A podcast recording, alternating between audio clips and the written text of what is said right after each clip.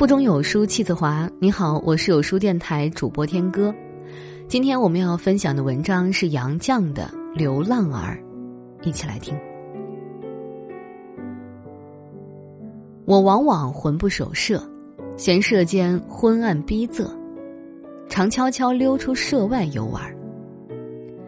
有时候，我凝练成一颗石子，潜伏见底，时光水一般在我身上淌泻而过。我只知身在水中，不觉水流。静止的自己，仿佛在时空之外，无涯无际的大自然里，仅有水面阳光闪烁，或阴或暗的照见一个依附于无穷的我。有时候，我放逸的像倾泻的流泉，数不清的时日是我冲洗下的石子。水墨簇踏飞溅过颗颗石子，轻轻快快，滑滑溜溜的流。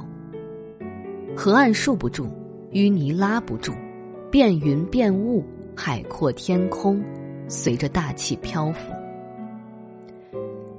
有时候我来个书遁，一那头钻入浩瀚无际的书籍世界，好比孙猴架起跟头云，转瞬间到了十万八千里外。我远远的抛开了家，竟忘了自己何在。但我毕竟是凡胎俗骨，离不开时空，离不开自己。我只能像个流浪儿，倦游归来，还得回家吃饭睡觉。我钻入闭塞的舍间，经常没人打扫收拾，墙角已经结上蛛网。满地已蒙上尘埃，窗户在风里拍打，桌上、床上食物凌乱。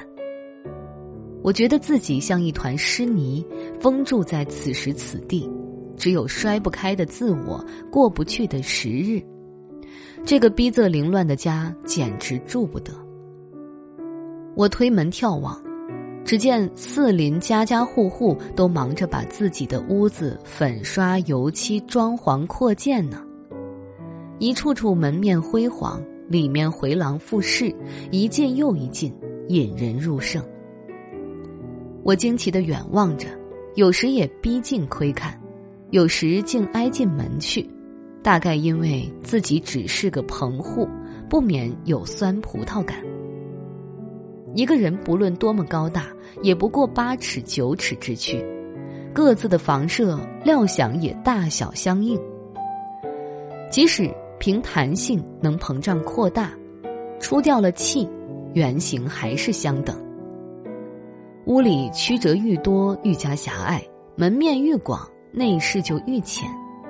况且，屋宇虽然都建筑在结结实实的土地上，不是在水上。不是在流沙上，可是结实的土地也在流动，因为地球在不停的转啊。